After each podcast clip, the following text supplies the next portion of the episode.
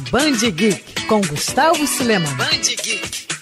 Três dos maiores sucessos nerds de todos os tempos estão de volta à TV brasileira. Quem cresceu nos anos 80 e 90 com certeza já ouviu falar de Jaspion, Changeman e Jiraiya, né? E é justamente nessa época de combate ao coronavírus que esses velhos e conhecidos heróis retornam para nos ajudar pelo menos como forma de matar aquela saudade. A iniciativa de recrutar esse time partiu da Band, que fechou parceria com a Sato Company, que é dona dos direitos de transmissão das produções.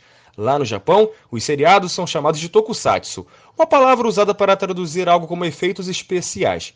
E bom, existe um motivo para isso, né? Tanto Jiraiya quanto Changeman e Jaspion são cheios desses efeitos. E claro, monstros bizarros. A origem vem lá dos anos 50 e 60, com National Kid. Para se ter uma ideia do sucesso em seu auge aqui no Brasil, Jaspion obteve os maiores índices de audiência da TV brasileira. E olha, esse tipo de programa não fez sucesso só aqui no Brasil, não. Power Rangers, por exemplo, é uma adaptação americana justamente de Changeman.